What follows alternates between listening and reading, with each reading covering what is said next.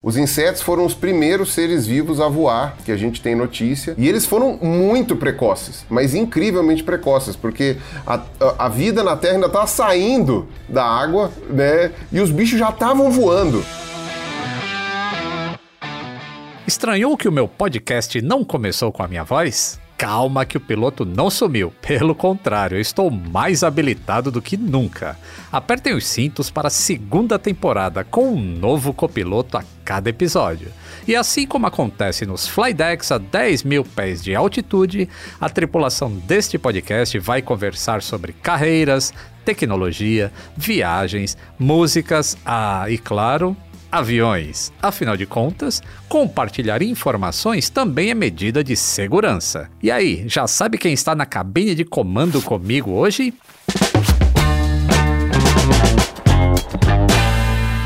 Atenção passageiros, eu sou o comandante Lito Souza. Bem-vindos a bordo da segunda temporada. A cada voo, uma nova configuração de cabine para uma viagem divertida e restauradora.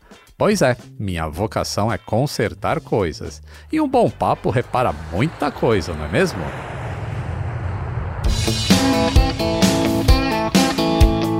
Atenção passageiros. Ideias em modo avião.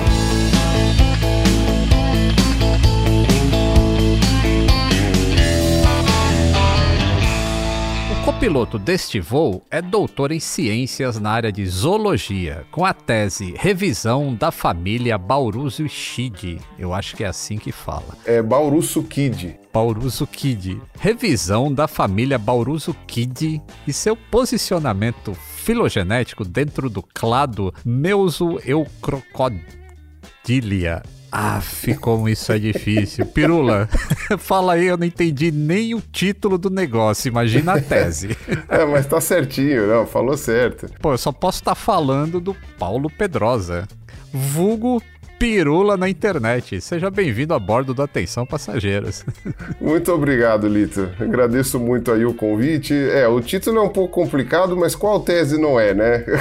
qual tese não tem um título difícil? Mas uh, não é tão complicado assim, não. É o grupo maior de, de, de, que inclui os crocodilos atuais e mais uma série de outros grupos fósseis. Eu estudei um desses grupos, que é a família Baurusukid. É, uhum. é, é isso. Bauru, fazer... porque foi encontrado na formação Bauru, a formação rochosa, que tem ali também, pega toda aquela é. parte de Bauru, não pega só a cidade de Bauru, na verdade pega quase todo o interior de São Paulo inteiro, né? Então é, é isso. Ó, oh. bom, Perula, você é um importante divulgador científico. Aqui no podcast eu consigo, é, eu gosto, na verdade, de divulgar a imaginação dos meus copilotos, que no caso você é o copiloto hoje. Então eu quero sim, saber sim. se você já se imaginou no comando de uma aeronave. Já sempre que eu vejo algum filme que tem a, aeronave, essas coisas assim, já me imaginei, seja um helicóptero, seja avião. Aviãozinho nunca, aqueles avião monomotor nunca, sempre, sempre um Boeing para cima, assim. E, e sempre só faço bobagem, porque não tenho a menor ideia daquilo lá. E eu fico me imaginando se eu iria. Como que eu me sentiria fazendo isso, né? Se eu ia ter medo ou não. Eu usualmente não tenho medo de altura, mas eu. eu eu, por exemplo, talvez eu, eu travasse pulando de paraquedas, não sei, mas eu... Mas Nunca fez isso também, né? Acabei não fazendo. Eu, eu, quase pulei de paraquedas duas vezes, mas no, no, no, no fim das contas acabou não rolando. E uma porque não, o, o dia não, não rolava e no outro porque eu não tinha grana, né? E aí, ah. no final das contas, a, eu não sei como que seria como piloto. Né? Como avião, geralmente eu não tenho, não tenho medo nenhum.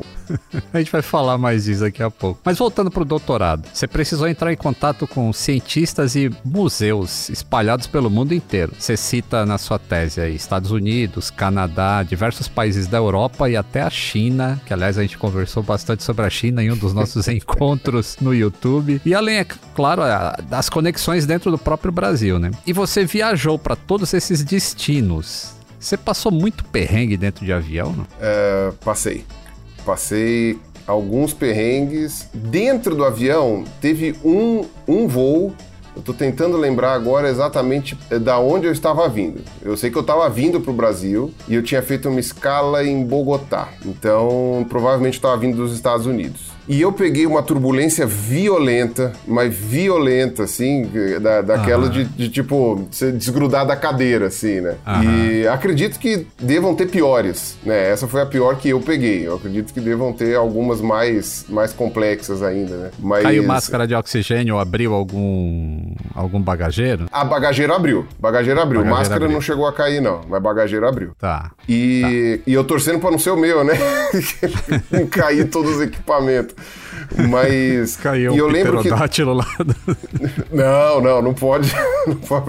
Fóssil não, não posso levar. Mas eu não. E do meu lado tinha uma velhinha venezuelana, né? Eu, depois que eu cheguei no Brasil, eu vi ela abraçando uma criança. Então eu imagino que seja a avó visitando o neto, sei lá. Mas era uma veinha venezuelana. Coitada. A mulher rezou o terço inteiro. E segurando o passaporte, assim. Aí que eu soube que ela era venezuelana. Aí eu falei com ela, né? Com meu, meu espanhol estrombólico. Cheguei pra ela e falei assim: essa, essa estrada tá cheia de buraco, né? Aí a véia, a véia deu uma risadinha, assim. né, de fato, essa estrada tava esburacada mesmo. Você se eu não me engano, você escreveu sua tese usando caneta e papel e não um notebook, não é isso? não sou tão velho assim. Não, cara, nem, quando nem eu te conheci, você usava o, o, Motorola Flip, não era nem smartphone. Isso tem o quê? Cinco anos só, eu acho. Nem isso, é se bobear quatro. Não, é verdade. Eu fui vencido. Mas em minha defesa, né, eu soube que Bruce Dixon foi a mesma coisa. Então, pelo menos eu estou parecido com Bruce Dixon. Já, já me sinto honrado. Vai. E, pessoal, só para deixar claro, tá? O, o, o Pirula, ele é biólogo com mestrado e doutorado em zoologia. Então, ele estuda muito sobre evolução, mas segue escrevendo os roteiros do canal a caneta, porque é, o pessoal que stalkeou você descobriu que é ah, assim não, os roteiros, os roteiros às vezes é a caneta mesmo. Os os roteiros, às vezes eu escrevo a caneta porque é mais fácil, são os apontamentos que eu faço. Eu não e preciso fechar sabia... a janela do computador, sabe? Eu deixo a janela do computador aberta e eu vou anotando, assim. É, um pouco saudosista, talvez. Você sabia que você foi um dos primeiros canais que eu comecei a seguir, é, assim, seguir mesmo no YouTube? Assim, quando eu comecei a me interessar por YouTube, fazer conteúdo pro YouTube, você, o canal do Pirula era um que eu, que eu seguia Olha bastante. Só, Olha aqui. Que, que honra. Olha, me sinto honrado como, como as coisas são, hein? Fico bastante feliz bastante feliz, né? Estou, estou há um pouquinho de tempo fazendo isso também, né? Inclusive, né, o, a, o pessoal costuma brincar com pirula que a, a, duração de um, de um vídeo é medida em pirulas, né? Então, é, se o vídeo tem então... mais de dois pirulas, é, já é uma minissérie, já é um negócio muito é, grande. Né? Opa, já é. A tua, a tua minissérie lá foram, foram uns três pirulas. É. E, e a verdade é que você começou a fazer é, conteúdo pro YouTube preguiça de escrever textão no, no Orkut, que na época que você começou era Orkut ainda, Facebook nem existia, eu acho. Ah, era. Não, já existia Facebook. Na verdade, eu comecei a fazer vídeos no ano que eu criei a minha conta no Facebook. Né? A conta no YouTube ah. eu já tinha antes, porque eu. Ah, eu usava pra. Aquela época que a gente recebia coisas por e-mail tal e vinha anexado, uh -huh. eu descobri que subir no YouTube era mais rápido do que ficar uh, anexando no e-mail. E o Orkut tava, já estava começando a falecer. Ainda não tinha falecido, eu usava bastante ainda na época, mas ele estava começando a falecer, o Orkut. Respirando por é, aparelhos. É, tava, tava no pronto-socorro ainda. Eu não tinha ido pro UTI, mas estava no pronto-socorro já. e aí eu, eu, de fato, muitas pessoas uh, escreviam naquela época, faziam textão. Eu, eu mesmo, uh, bom, vivia escrevendo, né? Afinal de contas, estava fazendo doutorado, mas eu me, eu sempre fui melhor falando que escrevendo. Agora já tenho dúvidas. Agora já tenho dúvidas, mas, mas geralmente eu sempre me dei melhor falando que escrevendo. Então, né, o, o... ir, ir para vídeo eu acho que era uma coisa meio inevitável. Em algum momento ia acabar acontecendo. É, eu também adoro escrever e eu escrevi o blog, já escrevi alguns livros, mas é inevitável se acabar no, no YouTube por causa da interação e, e outros fatores. Mas vocês, né, pessoal, vocês estão percebendo quanto a vida era diferente só 15, 20 anos atrás, né, pelo que o Pirula tá falando aí. Agora imagina como era a vida há 150 milhões de anos atrás. E o Pirula tem noção disso, né? Porque você trabalha como paleontologista? Ou... Sim. Trabalha. Ah. É, sim, é. Na verdade foi um enfoque maior, né? Eu sou, eu sou zoólogo porque eu fiz no departamento de zoologia, né, do Instituto de Biociências da USP, e então você sai com o diploma de zoólogo, né, na, na pós-graduação. Mas eu trabalhei com paleontologia, né? Isso já me gabarita como paleontólogo porque no Brasil a gente não tem a, a, o bacharel em paleontologia, né? Ele uhum. não existe. Você faz uma especialização, você não tem como se formar em paleontologia. O que, a meu ver, é até bom, né? Em outros países você tem, mas aí profissional fica muito restrito, né? Eu, eu, eu ainda assim gostaria de ser um biólogo se eu tivesse formação em paleontologia. E você pode ser geólogo também, né? O geólogo uhum. é, é, meio metade, assim. Metade dos paleontólogos que eu conheço são, são biólogos, outra metade fizeram geologia. Que é o caso do Sakane, né? Que é geólogo por formação e, e fala de hum. astronomia hum, com propriedade. É, ué, ué, mas ele também está estudando rocha, só que são rochas de outros é. lugares, né? Até aí, né? Desde que não fale que é pedra, para ele tá tudo bem. Bom, a, a, a, paleontologia é uma das profissões que mais pensa sobre o tempo. E Sim. a aviação ajudou muito a humanidade a economizar tempo. Ainda que, né, às vezes o voo atrasa e o pessoal acaba se esquecendo disso. Enquanto, tipo, tu vai para Nova York em 10 horas de voo e atrasou só 30 minutos, o cara já tá reclamando. Pô, daqui a 9 horas você vai estar é. no hemisfério norte, cara. Mas vamos falar um pouquinho de aerodinâmica.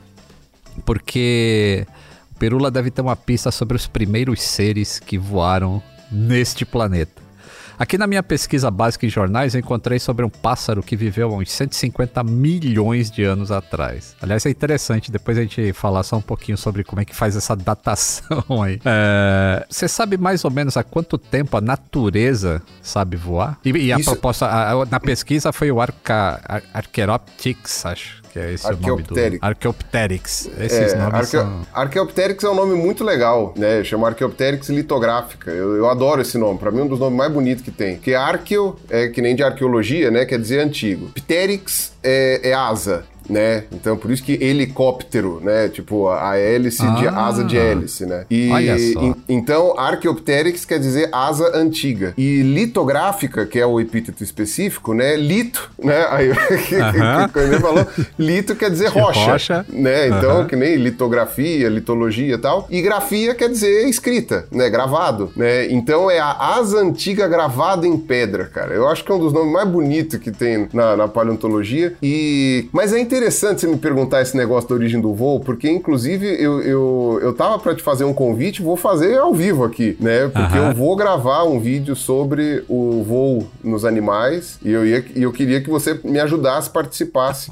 no, né, desse vídeo também. Né? Já era para estar tá pronto, só não tá, já era para estar tá roteirizado, só não roteirizei ainda porque a, a vida uh, enrolou toda. Mas uh, os seres vivos já voam. Uh, putz, deixa eu até conferir com certeza a, a, milion, a milionagem aqui, mas é, tá aqui, ó, há 400 milhões de anos já. 400 Nossa. milhões de anos. Porque é, a gente tem que lembrar dos insetos, né? Os insetos é foram os primeiros. É, não, um pouco menos. 350 milhões de anos, mais ou menos. 350. Os insetos foram os primeiros seres vivos a voar, que a gente tem notícia. E eles foram muito precoces, mas incrivelmente precoces, porque a, a, vida na Terra ainda está saindo da água, né? E os bichos já estavam voando. Não é que eles surgiram e depois. Não, não, não. Eles, o voo surgiu muito rápido dentro dos insetos e um dos dos, dos formatos, vai, é, anatômicos que mais antigos que a gente tem é a libélula, né? E a libélula é interessante porque ela tem aquela asa aberta para os lados, ela bate ela alternada, né?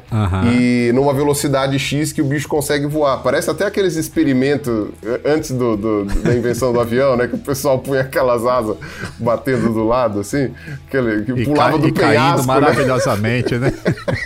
os caras os cara eram bons, vai. Os caras eram é, bons. Falhando os, os caras pulavam do penhasco, mano. Os caras malucos, os caras pulavam do penhasco com aquele negócio. Morreu todo mundo, né? Eu imagino que eles Morreu não, todo não, mundo. não testavam duas vezes. Né? Ai, caramba.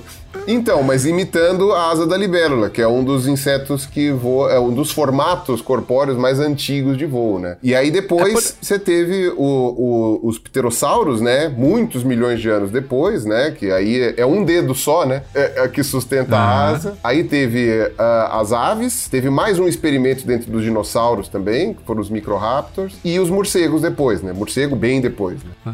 Esses, os pterossauros ainda. Existe aquela dúvida se tem pena ou não, porque tem sempre esse. tá sempre rolando esses fios no Twitter se dinossauro tem pena ou não tem. E recentemente teve aquela foto daquele ovo super preservado que encontraram fóssil e, tipo, a renderização que fizeram era de uma praticamente uma galinha ali dentro, né? Então. Sim, é. O, o, é, era o... daquele jeito mesmo que. É, então. Que a ciência. É, é, uma coisa bem impressionante isso. O, no caso específico dos pterossauros, os pterossauros eles são priminhos dos dinossauros, né? Eles estão quase lá, mas não, não são, não chegam a ser dinossauros. Mas houve um autor que argumentou que eles talvez tivessem penas. Uh, não foi muito bem aceita essa hipótese, não tem muita evidência, mas a gente sabe que eles tinham o corpo forrado, ou quase, ou algumas partes do corpo forrado, por uma.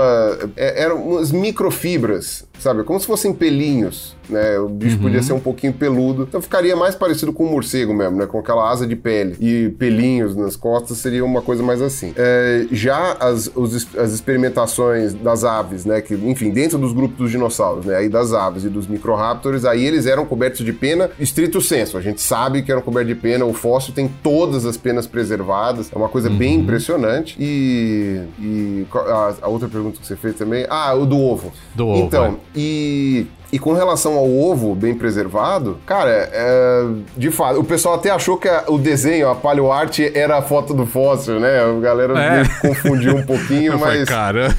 É, não. Mas Se o tivesse tá daquele real... jeito esses milhões de anos depois, seria. É. Que a freezer, cores. hein? Não, é, a, a cores. cores. né? Olha. Então, mas o. Não, mas o fóssil está realmente muito bem preservado e a gente sabe, inclusive, que a maneira como eles é, se posicionavam, assim, né? Como eles dormiam, né? Enrolando a cabeça para trás do braço, uh, a posição deles uh, quando estavam com as pernas dobradas, tal, era tudo muito, já muito, muito parecido com uma ave. Uhum. Que incrível, né? É... Nessa pesquisa que tá fazendo desses seres aí que voaram há muito tempo atrás, é... parece que uns foram os pesquisadores britânicos, eles usaram túnel de vento e eles comprovaram que o, que o Microraptor, ele não era muito aerodinâmico, né? Assim, tipo um besouro. Mas ele voava. E podia planar grandes distâncias caso ele, tipo, se jogasse de cima de uma árvore. Ou seja, assim como os aviões, nem mesmo os dinossauros despencam do céu, né? é, não, isso é bem interessante, né? Todo esse grupo de dinossauros provavelmente tinha uma ligação muito próxima com as árvores, né? Uma relação muito próxima. Tem, tem inclusive um outro grupo que era planador. O pessoal chegou a achar que ele voava também, mas descobriu depois que ele só planava. o comprimento dos braços não permitiria. E então você teve aí essas experiências de bichos voando é, a partir do topo das árvores, né? Que é um, é um jeito de você pular de galho em galho de maneira mais eficiente. E o Microraptor é louco porque ele tinha quatro asas, né? Ele tinha as pernas também eram asas. Então, Caramba. se ele voava de perna aberta, devia ser realmente um bicho muito estranho, né? Porque aí sim, talvez parecia parecia uma libélula, um besouro, sei lá, ele batendo a asa, a, os braços e as pernas alternado e tal. Devia ser um show de horror, cara. Esse bicho voando devia ser muito feio, mas.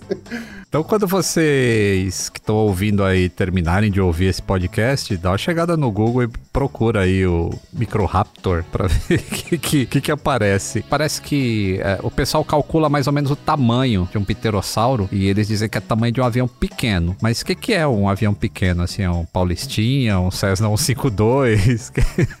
Não, tem, teve alguns muito grandes, né? Uh, na verdade, a maioria dos pterossauros era pequenininho, era do tamanho de um, um vai, de um, um pombo, né, digamos assim. A boa parte deles não era muito grande. tinha ah. alguns maiores, do tamanho de um pelicano, do tamanho de um albatroz, que aí já são umas aves grandes, né, no caso. Né, então a comparação com os pterossauros já mostra uns bichos maiores. Aqui no Brasil mesmo a gente tem vários fósseis de uns bichos que eram mais ou menos do tamanho de uma cegonha. Uh, mas tem os recordistas, né, que são os pterossauros da família Asdarquide Nossa. que o recorde é o Quetzalcoatlus, que tinha um tamanho bem assustador, assim, né? Bem, bem, bem assustador. O Quetzalcoatlus, que é Quetzalco, é, Quetzalcoatl, né? É o nome de, um, de uma divindade asteca. Né, que Isso, era uma é, serpente nome- emplumada, alguma coisa assim, não me lembro agora, acho que era uma serpente emplumada. E eles chamaram de Quetzalcoatlus, mas esse bicho tinha 10 metros de envergadura, né, calculado, assim. É maior que um Cessninha. É, e de comprimento, uns oito. Então esse bicho era meio quadrado. Só que é porque metade disso era pescoço e, e bico, né? Então é, um- é um bicho bem assustador. O tamanho do bicho era, era muito. Era ofensivo. E o bicho voava. A galera calculou, o bicho voava e devia pesar uns 200 quilos. 200 e pouco. Louco. E o bicho conseguia É o- voar. O Cessninha 5.2 tem 10 metros de envergadura, então já dá pra ter uma ideia do tamanho desse bicho, hein? Caramba. E, E o quanto peso pesa dele? o César? E quanto Então, o pesa o César? Cessna em mil e... 500 quilos. Não, 500, 500 quilos. quilos? 500 ah, quilos. então, então tá aí. Ó, o, o Quetzalcoatlus fazia parecido, rapaz. Era é metade do peso, vai, digamos assim. Mas, mas esses bichos muito, muito grandes, é, provavelmente eles também só conseguiam alçar voo com razoável facilidade se eles se jogassem do penhasco, né? Então é que nem os condores hoje, né? O condor, não sei se você já viu um condor andando no chão, mas é uma cena patética, né? O condor que é, assim, você tem o albatroz, que é a maior ave em envergadura, mas ela é, é, enfim, é um bicho marinho, né? Então geralmente ela, ela tá sempre saindo da, da água, né? Mas o condor é o maior, é a maior envergadura de uma ave, vai digamos assim, terrestre, entre aspas, vai. E aí o, o condor no chão é, é- é ridículo, aquele bicho andando. Aquele bicho andando não sabe andar direito. E muitas vezes ele tem que ficar subindo em várias pedrinhas até chegar numa altitude razoável para conseguir Pra voltar a voar. Pra conseguir se jogar, entendeu? Ele mais plana do que voa, o condor. Ele é um bicho muito muito grande. né? O condor é. um É. urubu, na verdade, né? Ele é um urubu gigantesco. Então é, é bem assustador. O, o- o- é muito bonito, né? Pra quem já teve a chance de ver um condor voando, eu uma vez vi. E é realmente muito impressionante como o bicho é lindo. né? Mas, mas é aquilo. Ele pula lá de cima e vai girando. Ele aproveita a corrente de ar de um jeito térmicas, muito né? bom. Muito bom, Isso. ele é, ele é muito profissa nisso. E é um bicho muito leve, né? Então o condor, apesar de ter mais de 2 metros de envergadura, o condor ele é um bicho que pesa acho que 15 quilos, uma coisa assim. Tem mais de um metro de altura, o condor chega a mais de um metro de altura. É um bicho grande. Mas não pesa nem 15 Gigantesco. quilos. Pega 15 quilos, um pouquinho mais de 15 quilos. sei lá. E o Condor voa alto, hein? Ele chega a Muito. altitudes impressionantes aí. Periga até eles verem a curvatura da Terra. E falando Olha de curvatura Mas a da terra, Terra... não- mas a terra até curva agora? Que história é essa? Então, você acha que os primeiros planilsons estavam, na verdade, fazendo uma grande trollagem? tá aí, ó, estudar a paleontologia dos, dos planilsons, como eu chamo planilson. esses. Tem um vídeo no seu canal que, que você usa é, as rotas aeronáuticas para justificar. Que, como se precisasse justificar que a Terra não é plana, né? É, que, que, aliás, foi um vídeo que eu fiz também que é muito engraçado e os caras ficam muito, muito pé da vida com aquilo. Aquele que você falou do voo pra Nova Zelândia passando pela Antártica, né? Que eles falavam que Isso, não, é. por que, que não passa pela Antártica? Ele falou, porque não tem Porque não demanda. precisa. É, não tem demanda. Se você for sair de Perth e for pra, pra, pra, pra Ushuaia, aí talvez precise, né?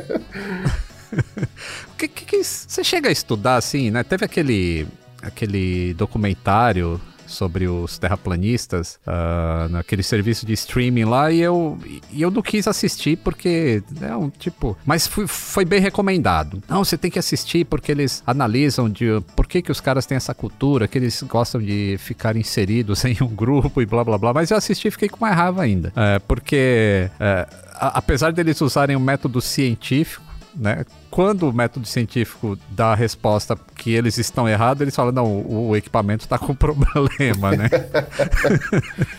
É, eu, e- eu, eu confesso que comigo foi a mesma coisa. Eu também não quis ver pelo mesmo motivo. Mas foi muito recomendado e eu acabei lendo o, o resumo da, da coisa. Ele- Eles te irritam muito ou você é simplesmente... Olha, teve a onda dos Planilson, né? Teve uma onda. e Esse meu vídeo com esse título acabou atraindo eles, né? E, e uma coisa muito interessante que várias pessoas acabam me falando, né? Que foi assim: aquele meu vídeo, né? Ele, do mesmo jeito que você falou, esse documentário aí da, da- que foi feito da Terra plana, Ele é mais um documentário sobre psicologia do que sobre física, né? Pelo que me disseram. É, é mais é. para você estudar a cabeça das pessoas do que para você ficar refutando coisas que são eh, que não tem que ser levadas a sério. Uh, no caso do meu vídeo né, sobre a Terra plana, eu usei a Terra plana de mau exemplo, na verdade. O meu, meu objetivo nem era ficar refutando e dando argumento e dando coisa, porque já tinham outros canais fazendo isso com muito mais propriedade do que eu. Eu falei uhum. lá alguns argumentos mais óbvios, né? Do tipo, o sol nunca se poria, tipo, nunca ficaria de noite, né? Não, não tem como, né? Não, não daria, por mais baixo ou, ou pequeno que fosse o sol, não teria como. Mas é. no Polo Norte fica uh, metade do ano tudo no escuro. É impossível. É virtualmente é impossível. impossível né? Ah, não, mas é que o sol se afasta mais, vai mais pro sul. Apareceria do mesmo jeito, não, não tem como, né?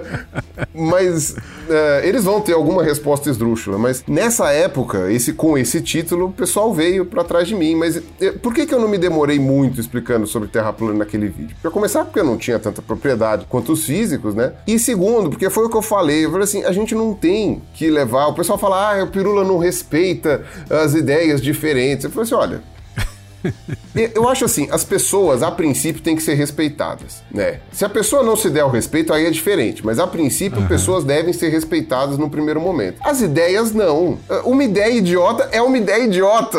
E, e tipo, é, eu, eu, não, eu, não, sou desrespeitoso porque eu afirmo isso, sabe? Você não quer que eu, que eu ache a sua ideia idiota? Não tem ideias idiotas, né? Tipo, coisa assim. E então eu usei aquele vídeo mais para mostrar como surge uma teoria da conspiração, que é uma coisa que é extremamente é, é fácil de fazer e o pessoal faz Sim. muito, né? E, principalmente nos Estados Unidos. E aí o que eu fiz? Eu juntei é, essas informações e usei a Terra plana de mau exemplo. Né? Eu falei assim, uhum. assim: olha que legal, como é que, como é que funciona.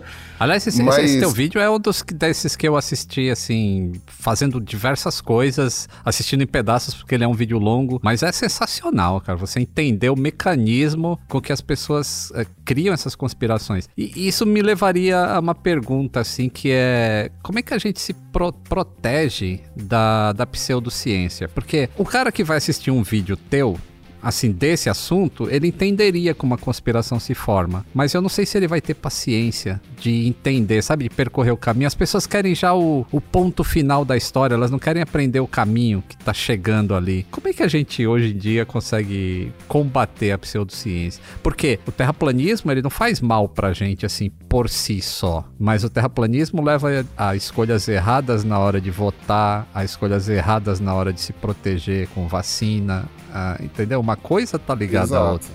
É, não, terraplanistas são todos anti-vacina, né? Todos eles, que eu saiba. Né? Uhum. Ou pelo menos uma boa, um, uma boa quantidade. Todos eles negam a mudança climática, todos eles. Até porque a, a, o, o, for, o jeito de entender o clima deles é bem diferente, né? É uma coisa meio peculiar, né? né? Tipo, ah, não, tem um foguinho embaixo, né? Tipo, acende um foguinho, que nem um forno, né? É, mas é, isso é uma coisa que eu acho. Me... E só pode esquentar o miolo, porque nas bordas é Antártica, né? Então não pode esquentar as bordas, né? Tem... é a pizza que só é. assa no meio, né? mas o. Mas uma coisa que eu acho, isso daí que você falou para mim é o mais é o mais óbvio, né? O, o, o que faz a gente conseguir entender a diferença entre ciência e pseudociência é a forma de se conseguir os dados né, e de se interpretá-los. E, e, isso de fato é o caminho. Né? E o caminho é mais chato do que o, a conclusão. Né? A conclusão é, uhum. é, mais simples, mais fácil. E a gente tem que levar em conta outras coisas também. Né? As pessoas elas não são. É, como é que se fala? É, papel em branco. As pessoas vêm com suas, sua formação, suas ideias com a genética uhum. que facilita esse ou aquele tipo de, de, vai, como se fala, de comportamento, com uma série de coisas. As pessoas já vêm com isso, tem as suas experiências de vida, onde nasceu, onde foi criado, que idioma nasceu falando, porque tudo isso daí interfere. Uhum. E às vezes, dependendo de como for, a pessoa ela vai, ela vai estar propensa a defender ideias que já não sejam muito diferentes ou que já não entrem em conflito com aquilo que ela acredita, né?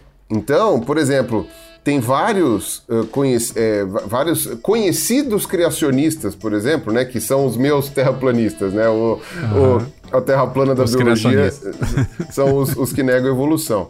Né? Tem vários criacionistas muito conhecidos que defendem, por exemplo, o... que as pessoas se vacinem. E isso é muito uhum. interessante, porque o mecanismo que faz a ciência entender a vacinação, entender o método e tal, não sei o que, é o mesmo que faz você entender a evolução. Essas uhum. pessoas, né, esses criacionistas conhecidos, né, eu não vou ficar listando aqui, uhum. eles, eles, por exemplo, eles, eles acreditam em exame de DNA, que, que é uma coisa que a ciência fez assim, cê, pelo século XX inteiro, você vê o passo a passo de como isso foi feito tal, e é um acerto e erro, é uma busca é, por testar hipóteses novas e tal, e não sei o que, observar a realidade e tirar conclusões, e não o contrário, né? Não pegar as é. conclusões e ver o que, que encaixa. e tentar né? entortar, né? O...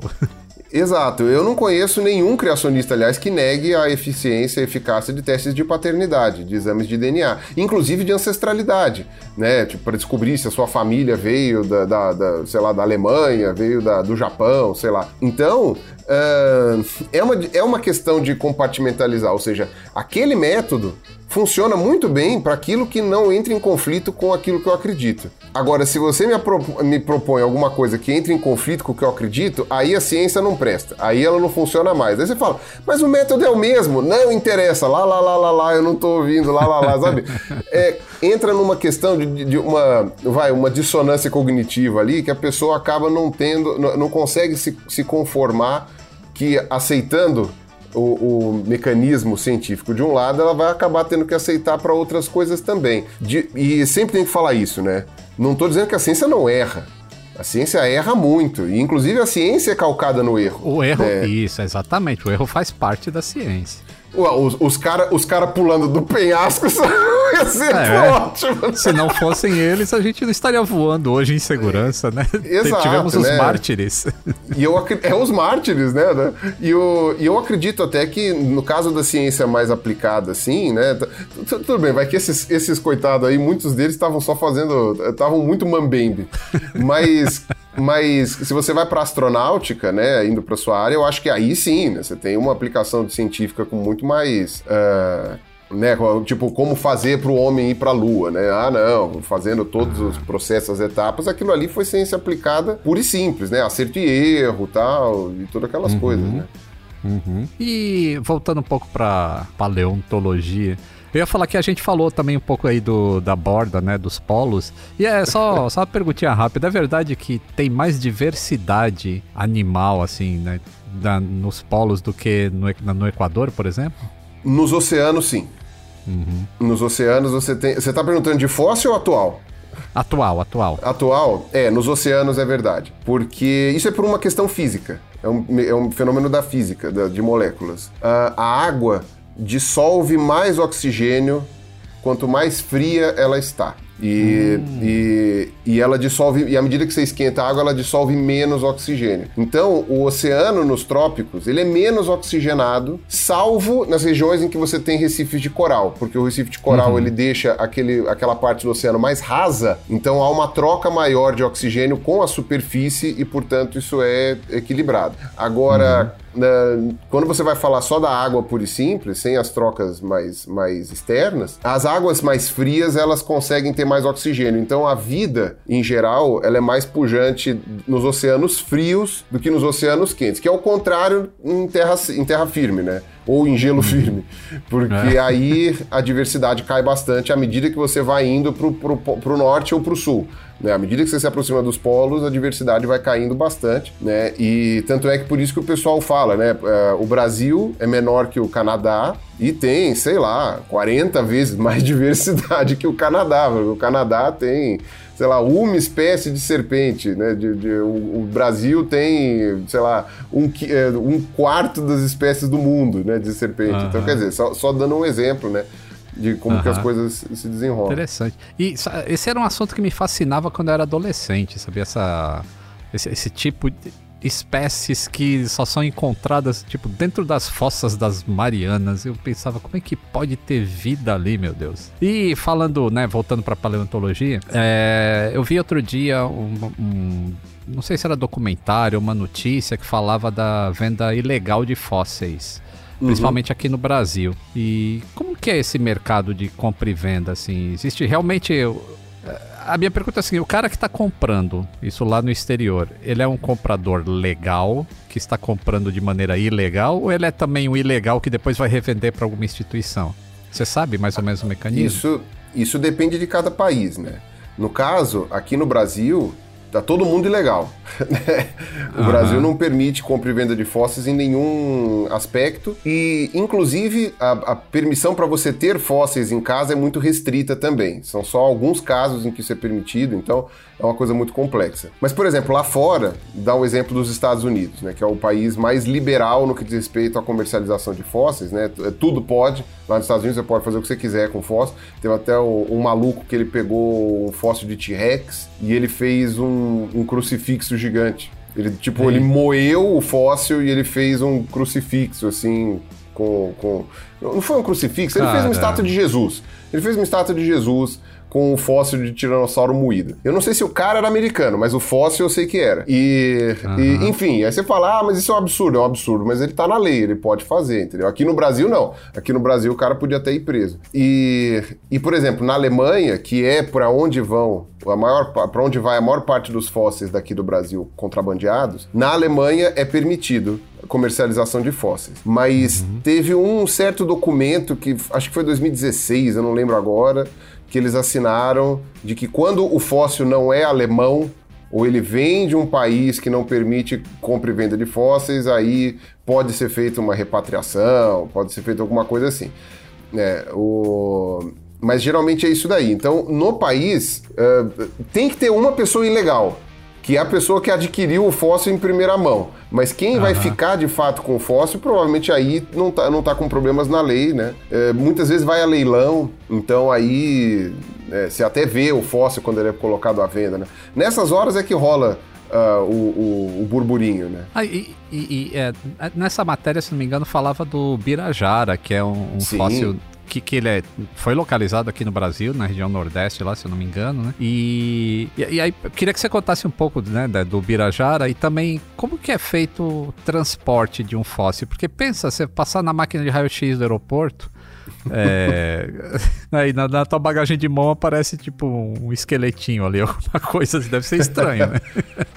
Não, é, é, é, de fato. Uh, por exemplo, o, no caso o Birajara é um bicho bem interessante, né? Ele é um dinossauro pequenininho, né? Ele é do, da, do grupo, vai, não dá para dizer que é uma família, é o grupo dos compsognatídeos, né? Que uh, tem origem no final do Jurássico ali, mas no caso do Birajara ele é do começo do Cretáceo, é um pouco mais novo. E e ele tem uma característica muito louca, que ele tem as penas preservadas, ele era um bicho coberto de penas, e ele tinha quatro penas mais compridas, como se fossem estiletezinhos, assim, saindo da região do ombro. Né? Uhum. Hoje, no, no, mundo atual, né, dos seres vivos atuais, a gente só conhece um tipo de ave que tem isso e ela usa isso para uh, eh, fazer uh, competição por fêmeas. É o macho só que tem. Né? Uhum. Então uh, a gente presume que, por, por atualismo, né, que esse bicho também fosse um indivíduo macho e que ele usasse aquilo lá ou para impressionar fêmeas, ou para atrair, ou para afastar é, é, competidores e tal. É, e ele foi extraído, tirado do Brasil, eu acho que na década de 90. Ele saiu, no caso, de avião, se não me engano, mas ele saiu com um papel do DNPM autorizando numa época. Né, o DNPM era o Departamento de Produção Mineral do Brasil. Agora ele foi dissolvido, virou Agência Nacional de Mineração. Mas uh, o DNPM tinha dado um papel autorizando e a pessoa foi, né, sei lá, assinar o funding, encher o saco, ele mostrou o papel e foi. Hoje não ia colar uma coisa dessas, porque aquele papel, uhum. na verdade, não tem validade nenhuma. Né? Os caras arrumaram alguém lá para assinar o papel e aquele papel não vale nada. Mas na década de 90, começo dos anos 2000, ninguém fazia controle disso, e aí o, o, os, os, profissionais do aeroporto, dos aeroportos hoje estão mais treinados, especialmente Sim. do Nordeste e especialmente do Ceará, né, dentro do Nordeste, especialmente do Ceará, eles estão mais treinados, mas uh, na, na, década de 90 era lei para o inglês ver, né? Tipo, ela existia mais ou menos. Mas você me pergunta sobre como que os fósseis vão embora, de vez em quando rola umas apreensões monstro lá no, nos aeroportos, né? Geralmente é Guarulhos, porque é o caminho mais fácil para você sair do, do Brasil, mas também tem lá em Fortaleza, Natal, Recife, Rio de Janeiro, né? Tem outras cidades ali que você também tem casos de apreensão de fósseis. Mas boa parte deles uh, vai embora de navio. Olha. De navio você não tem tanto controle, É. uh, o controle portuário não é igual ao alfandegário. É, e- não e container eles- gigante daquele, né? O cheio de E eles colocam, coisas. sei lá, por exemplo, é, em produto perecível, que aí produto perecível eles to- tomam um pouco mais de cuidado na hora de transportar para não quebrar. Então, sei lá, vai num um carregamento de manga, sei lá, um carregamento de banana, e os caras colocam os fósseis lá e escrevem banana, manga, laranja, sei lá o que, e manda, né? Molha a mão de uns 45, sei lá de quantos lá, e aí chegando, então o- fóssil que o coitado do sujeito lá, pobre, que é o pedreiro, né? O cara lá que, que, que fica lá batendo pedra no sol lá pra ganhar, eh, sei lá, 100 reais por mês, o- o- esse fóssil vai ser vendido por, sei lá, 2 mil euros. Né? E- Tem uma pergunta que eu faço pra todo mundo aqui no podcast, eu vou fazer pra você também. Só que antes de fazê-la, eu quero saber o seguinte: é, como paleontólogo, você já usou aquelas ferramentinhas pra fazer a limpeza de fóssil, essas coisas? Já foi a campo assim? Ah, todas elas, sim, sim. Não, é, o, o, a- a- a- o pessoal exagera um pouquinho. A gente usa ferramentinha assim na- na- no, no campo, a gente usa é, como é que escovinha e tal, mas geralmente esses equipamentos muito pequenininhos que o pessoal vê em filme e tal, não sei o que, a gente usa no laboratório, né? Já no ambiente controlado. No campo, a coisa é um pouquinho mais bruta. É um pouquinho. Tudo bem, depende do que você está escavando, né? Às vezes o fóssil é tão delicado que você precisa tomar cuidado no campo mesmo. Mas aí o que a gente faz geralmente não é preparar o fóssil no campo, a gente protege ele com espuma de poliuretano, com gesso, com papel higiênico, sei lá, a gente protege e tenta tirar ele do jeito mais suave possível para preparar no laboratório, que é um ambiente controlado, é um ambiente que você tem muito mais coisa. Agora, fóssil de bicho grande não tem necessidade de você ficar lá cavucando com um aparelhinho de dentista e escova de Com dente. pincelzinho, não- né? É. Mas o aparelhinho de dentista a gente usa assim. Aqueles explorador de tira-tártaro a gente usa. É, todo, Ah. é, é, dentista, dentista de paleontólogo já recebeu o pedido para pegar aqueles, aqueles antigos, aparelhinho que não usa mais. Não joga no lixo, não joga no lixo. Dá pra mim que a gente usa. Que legal. Então, a pergunta é a seguinte: é, você tem talento pra consertar coisas? Olha, eu tentei isso muito pouco na minha vida, mas às vezes que tentei até que me saí bem. Né? E agora, nesses últimos dias, até que tô tentando, eu tô tentando, não, eu precisei fazer as vias um pouco de marceneiro aí, então até que, tá- até que tá indo certo. Me surpreende. Olha é que você dá umas orelhadas, né? Você dá umas orelhadas. Você faz umas coisas, você faz, você monta e fala, puta, como eu sou burro. Desmonta, desmonta, faz da outra vez, né? Fala, ai, esqueci essa peça. Mas enfim, mas às vezes fiz, às vezes. Legal. Opa, temos uma chamada do Boletim do Tempo. Tango Alfa Eco Mike, pronto para copiar as informações da aviação comercial nas próximas semanas? Pronto para cópia Alfa Eco Mike.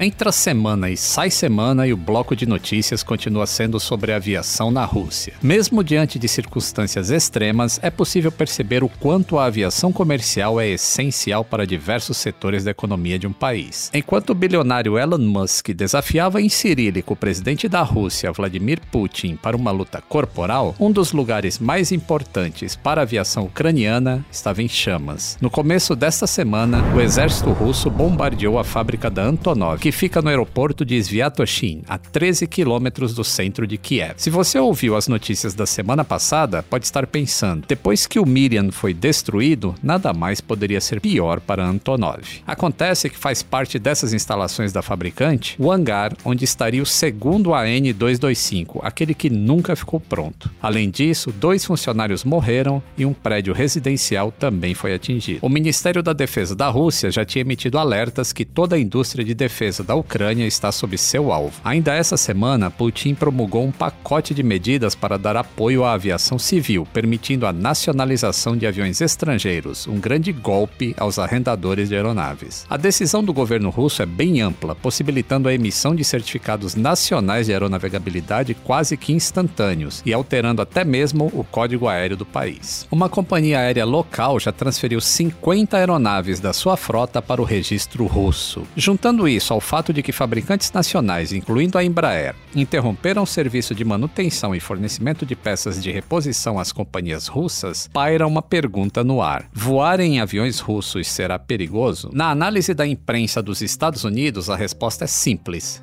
sim. Além da possibilidade de aviões operarem com avarias, as companhias russas devem negligenciar as manutenções preventivas ou a substituição frequente obrigatória de diversas peças por falta de material. As rápidas mudanças no Departamento de Regulamentação do setor aéreo russo indicam que a prioridade deste governo não inclui a segurança e confiabilidade dos sistemas para operar em segurança. Os passageiros russos já devem estar sofrendo os impactos antes mesmo de comprar uma passagem, uma vez que o Sabre, sistema sistema que permite a reserva de passagens com agilidade foi cortado da Aeroflot, a maior companhia aérea russa. O próprio CEO da companhia foi sancionado pela União Europeia numa lista que inclui centenas de magnatas e senadores russos. Eles estão proibidos de realizar qualquer transação financeira, incluindo criptoativos. Voltando às empresas ocidentais de leasing, elas terão até o final deste mês para negociarem a recuperação de suas 720 aeronaves, no valor estimado de 13,5 1,3 bilhões de dólares. Esse pode ser um dos capítulos finais de uma indústria aérea viável na Rússia. Agora vamos às notícias curtinhas, as ponte aéreas. Se lembra do voo MH17 da Malaysia Airlines que foi abatido na região leste da Ucrânia em 2014? Uma investigação internacional revelou que o míssil usado para derrubar o jato civil partiu de uma unidade militar russa. Holanda e Austrália estão processando o governo russo pela queda do avião. A ação foi homologada na ICAO, essa semana, 298 pessoas morreram na explosão do Boeing 777. A Embraer, terceira maior fabricante de aviões do mundo, vai apostar na produção de aviões cargueiros. A empresa anunciou que vai converter aviões de passageiros para a categoria de transporte de cargas. Os modelos escolhidos são os jatos E190 e E195, que nas versões cargueiras serão chamados de E190F e E195F. A conversão completa vai prolongar a vida útil dos EJETs por pelo menos mais 10 anos. A previsão é que a partir de 2024 o serviço já esteja disponível aos compradores. Mais novidades na aviação brasileira. A low cost Arajet, da República Dominicana, fez um pedido de 35 jatos para a Boeing, todos do modelo 737-8 MAX. A companhia pretende operar a partir de maio no Caribe. O próximo passo será expandir sua malha para os Estados Unidos, com pretensão de expandir suas operações para o Brasil. Será que teremos uma opção mais barata para voar ao Caribe, vamos voltar ao clima ameno na cabine de comando.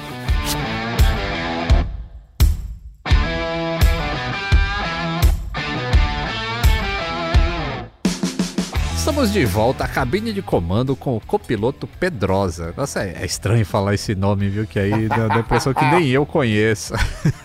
Agora a pergunta mais difícil de todas. Você gosta mais de dinossauros ou de crocodilos? Ah, não, não me faz essa pergunta, cara. Você quer saber eu se eu gosto que era mais... difícil, mano. Não, você tá querendo saber se eu gosto mais da minha mãe e da minha mulher, cara. Você tá, você tá me complicando, velho. Ótima analogia, adorei. É, velho. Ó, eu trabalhei eu tenho um artigo com dinossauro, né, que a gente, a gente já encontrou, eu e o pessoal do Museu de Zoologia, né, que era a equipe que eu fazia parte, a gente encontrou no norte de Minas, mas toda a minha carreira foi baseada em crocodilos, né. E então, eu diria que é, eu gosto de dinossauros como gosto da minha mãe e, e, gosto de crocodilos como gosto da minha mulher. Pronto, aí fica do jeito certo, né? Porque os dinossauros vêm de criança, vêm desde criança e os crocodilos foi algo que apareceram e foram, eles apareceram e eu, eu me apaixonei também. Então, eu me apaixonei depois.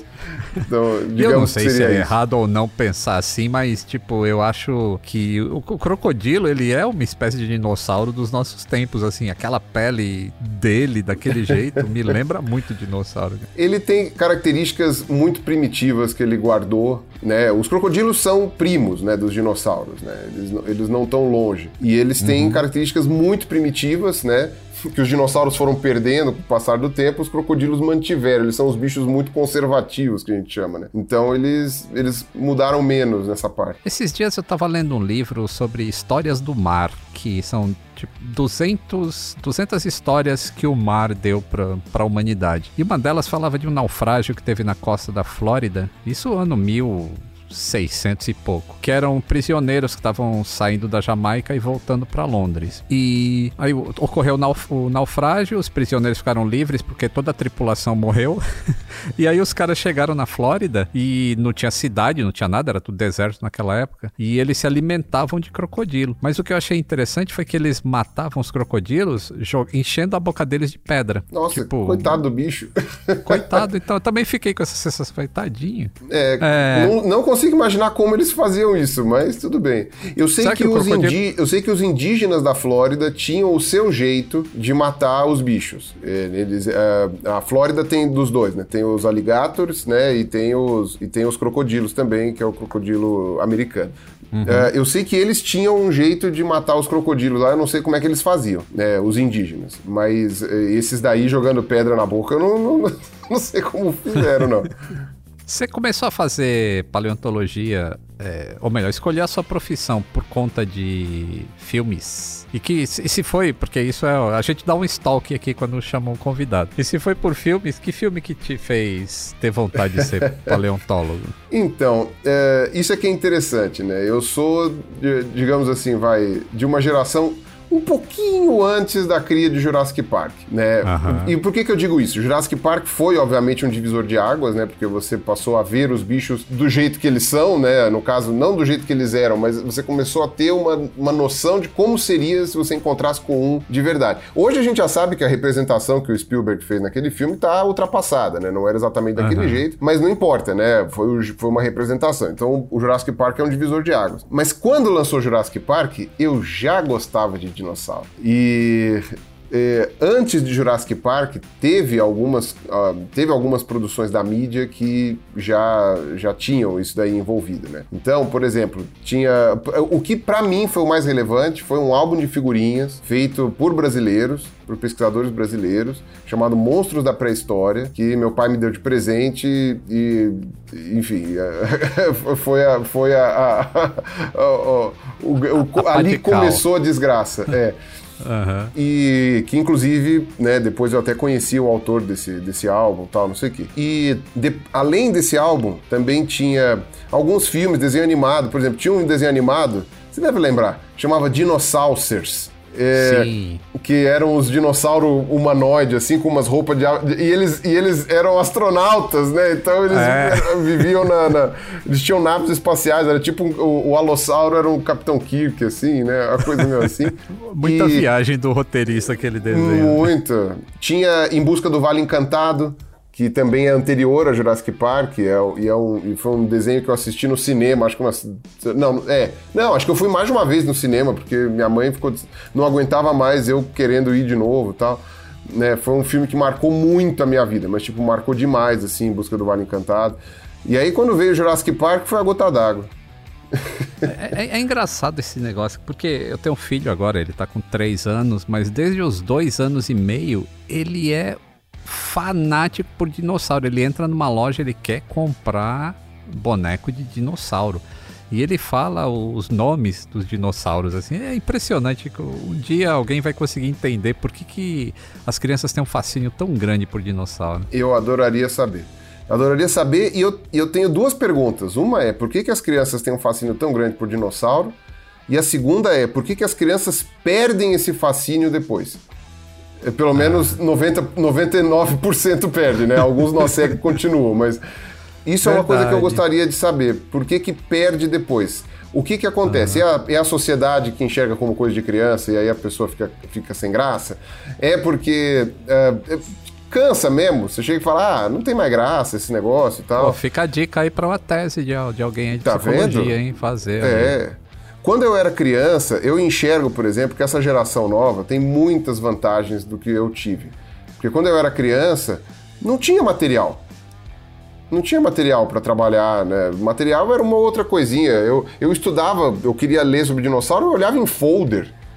Sabe, pra você ter uma uhum. noção, não tinha muita coisa de onde buscar. Eu não conhecia um paleontólogo, eu não tinha livros, né? Você tinha uns livros da, da, da, natureza que falavam duas linhas de dinossauro. Eu queria morrer. Eu falei, pô, fala mais. Né? Então, não tinha muita coisa. Por isso que aquele álbum de figurinhas que eu te falei foi um, uma, uma rosa entre os espinhos. Né? Uh, hoje não, hoje a galera tem a internet, ela tem a disponibilidade de falar com os maiores profissionais do mundo no Twitter, por exemplo, que eles respondem. Né? A galera é hoje tem um, traquejo, tem um traquejo muito maior no inglês.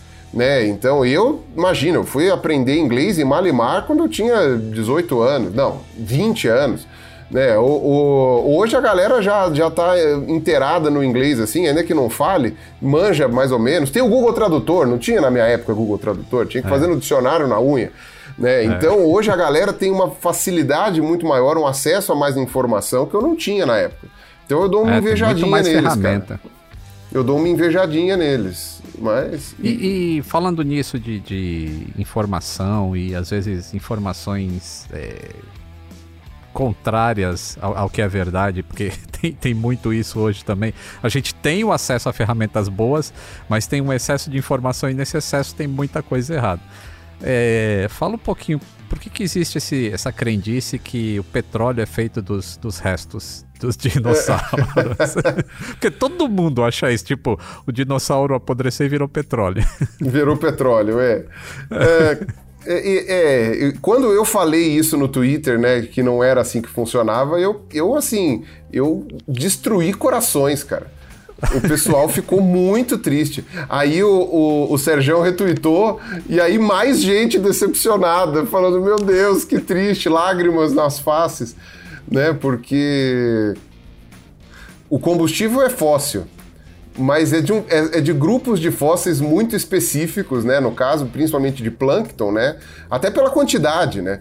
Se você for uhum. ver a biomassa de vertebrados em geral, ela é pequena. Se você for comparar com a biomassa de seres unicelulares, como bactérias, protozoários ou mesmo animais muito pequenos. Né? Então é uma questão de biomassa. O plâncton ele cobre toda a superfície dos oceanos e, e quando ele morre, né? É claro, ele tem a questão lá da, da digestão, da, da os, os, os, animais da coluna d'água se alimentam tal, mas no fundo do oceano eles vão se depositando. E às vezes acontece uma mortandade muito grande por qualquer motivo, tal, não sei o que, se acumulam com maior quantidade. E esses são os principais organismos que formam os fósseis. É que eu acho que quando as pessoas, você vai falar de fóssil para as pessoas, as pessoas só lembram de dinossauro né? E, e como eu falei, a quantidade de dinossauros não tinha como ser tão grande assim a ponto de formar petróleo. Além do mais, eles teriam que ter morrido todos juntos no mesmo lugar, né? Porque senão como é que você ia formar um bolsão de petróleo? Você ia formar uma poça de petróleo, né? Se ele virasse petróleo, ia ser uma, uma pocinha, né? Não ia ter barris e barris de petróleo, né? Para você formar barris, você precisa de uma quantidade absurda de, de, de, de é, é, fossilífera, e isso você consegue com carapaças calcárias de, de é, protozoários, é, com, enfim, sabe... É, animais unicelulares, plantas, né, ou vegetais unicelulares, tal coisa, tudo, tudo muito pequeno, né?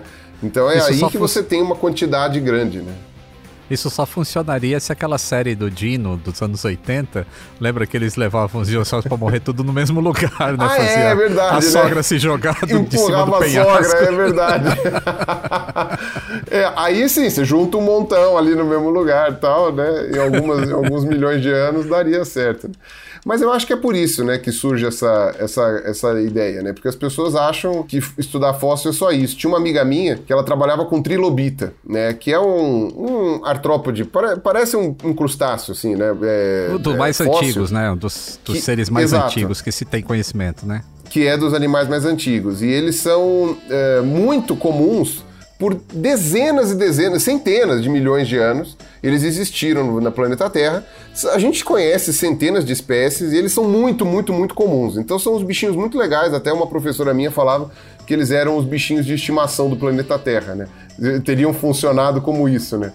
E foi aquele cachorro que você tem na infância, né? Foi, a, foi os trilobitas para o planeta Terra. E e ninguém lembrava dos trilobitas quando ela falava que era paleontóloga. O pessoal falava assim: ah, trabalha com dinossauro. Ah, não, não deve ficar de saco cheio, coitado. Ela falava: ah, pô, vai com o dinossauro pra lá, não quero mais saber. Bom, quando dá tempo, a gente fala um pouquinho de música nesse podcast aqui. Qual que é o melhor disco para ficar horas estudando fóssil no laboratório? Putz, cara, isso é muito difícil. Depende não, da. Que... Depende da, da, da, do que eu quero no momento. Olha, eu já. E, e tudo depende. Por exemplo, se você quer. Se você está fazendo ilustrações, por exemplo, fazendo imagens, coletando imagens para fazer uma análise comparativa, por exemplo. É um trabalho intelectual, mas te permite ouvir música. Cara, o que, me, o que mais me animava para fazer isso era trash metal daqueles sabe? Vixe. Pedaleira, pedaleira dupla era pouco, né? Tipo, Oh, era. Eu, eu, eu, e, cara, aquilo lá empolgava muito. Agora, por exemplo, se eu estiver preparando um fóssil, que faz muito tempo que eu não preparo, mas quando eu estava preparando o fóssil, não era o adequado você usar músicas tão pesadas assim, né? Um trabalho mais delicado. Mas nunca chegou a New Age, não, né? Não, então, cê, é, escrevendo, escrevendo, eu tenho muita dificuldade de escrever e ouvir música ao mesmo tempo, porque eu me distraio muito fácil. É, já, já coloquei Enya, já. Já coloquei Enya. Olha só. Isso é surpreendente pra mim. Tá vendo? Eu pego aquelas músicas céltica instrumental, não pode ter vocal. Né? Se, Aham. se tiver vocal, eu me distraio. Mas se não tiver, se for instrumental, e vai indo, vai indo. Aí aquilo lá, assim, uma hora enche o saco. Né? Dá pra trabalhar uma Aham. horinha e meia ali, duas horas, depois tem que trocar porque enche o saco. Mas geralmente eu, eu escuto esse tipo de temática. E aí, discos variados né, dentro das, das variações. De thrash metal, o melhor disco já feito é o Master of Puppets do Metallica. De longe, não há discussão. E todas as outras eh, vertentes de rock que eu escutei, ou então as. Na verdade, de rock não. As vertentes essas aí, tipo New Age, de Celtic e tal. Eu não tenho a menor ideia de quem são os músicos, né? Eu só vou pra tocar e vai, né? Legal. E você é São Paulino, né? Sou. Torcedor. E o último título de São Paulo foi na era pale- paleozoica ou na mesozoica? É, é não- não- o time não, não está favorecendo muito, né? Não está ajudando muito, mas são altos e baixos, sempre acontece isso. né? E pra terminar, a única coisa que temos na vida é o tempo? Eu acredito que sim. Dentro da minha concepção de paleontólogo, é isso, né? A gente tem o tempo entre o dia que a gente nasceu e o dia que a gente vai morrer. O que, que a gente vai fazer com isso? Infelizmente, a gente não sabe quando é o último dia, né? Então. Mas, é, infelizmente ou felizmente, né? Não sei se eu ia gostar de saber. Não ia ser bom, eu também acho. Mas eu acho que é isso. É porque Atenção, foi o meu vídeo. Foi o meu vídeo Pode de 10 falar. anos, né? É que foi o meu vídeo É. de, de 10 anos, né? Comemoração. Esse vídeo deu um trabalhão, cara. Eu gosto bastante desse vídeo. Deu. é. Deu muito trabalho. Foram cinco meses fazendo. Atenção, passageiros, vamos iniciar o nosso procedimento de descida. Sente-se ainda mais confortável e aumente o volume do seu som. Com o piloto Pirula, nosso papo está chegando ao fim. Em qual aeroporto você gostaria de estar pousando agora? Uau! Pera, pera.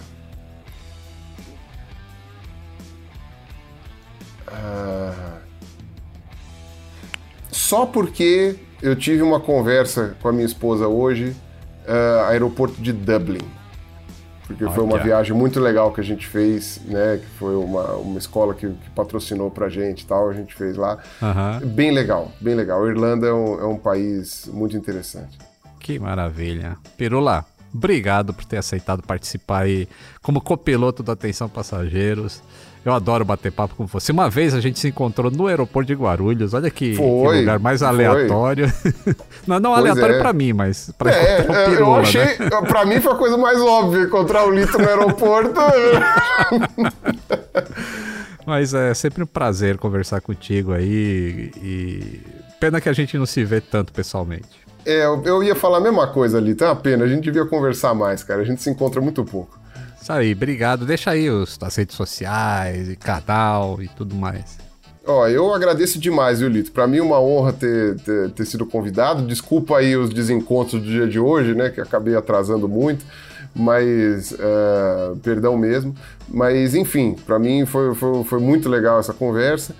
E as redes sociais, né?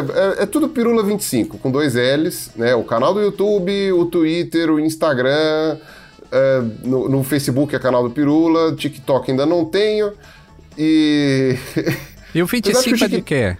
Apesar de que o TikTok eu, eu, eu coloquei Pirula25 também, eu reservei o, o nome. Eu acho que tá lá também, mas não pus, não postei nada. Uhum. Era. Cara, é, é, é, impressionante. 25 era a idade que eu tinha quando eu criei uh, a conta. Olha e, aí, e aí eu tinha 25 anos. Ficou. E aí ficou. E aí eu falei, ah, vou manter tudo 25, né? É mais, é mais fácil. É. Grande abraço, Pirula. Valeu, Lito. Brigadão, viu? Tchau, tchau, Obrigado. senhores passageiros. Atenção, passageiros, chegamos ao nosso destino. Toda quinta-feira, um novo voo te aguardando no Globoplay e em todas as plataformas de áudio digital. Antes de desembarcar, não se esqueça de seguir o podcast no Spotify ou na Amazon Music, assinar na Apple Podcasts, se inscrever no Google Podcasts e Castbox ou favoritar na Deezer. Assim você não perde o check-in para o próximo Atenção Passageiros. Para mais histórias de aviação, me encontre no YouTube, Instagram, Twitter ou TikTok, sempre como Aviões e Músicas. Atenção Passageiros é uma experiência de áudio criada por Aviões e Músicas em parceria com a Globoplay e coprodução com a Movie ID Filmes. Eu, Lito Souza, apresento cada um desses voos, com a coordenação de Mila Seidel e assistência de produção de Ana Beatriz Reis. Ivo Duran é o produtor executivo. Camila Lourenço faz o roteiro e produção, e Pedro Augusto faz a captação e edição de áudio. Até a próxima cabine! Tem sugestão de convidado? Deixe um comentário no meu Instagram, arroba aviões e músicas.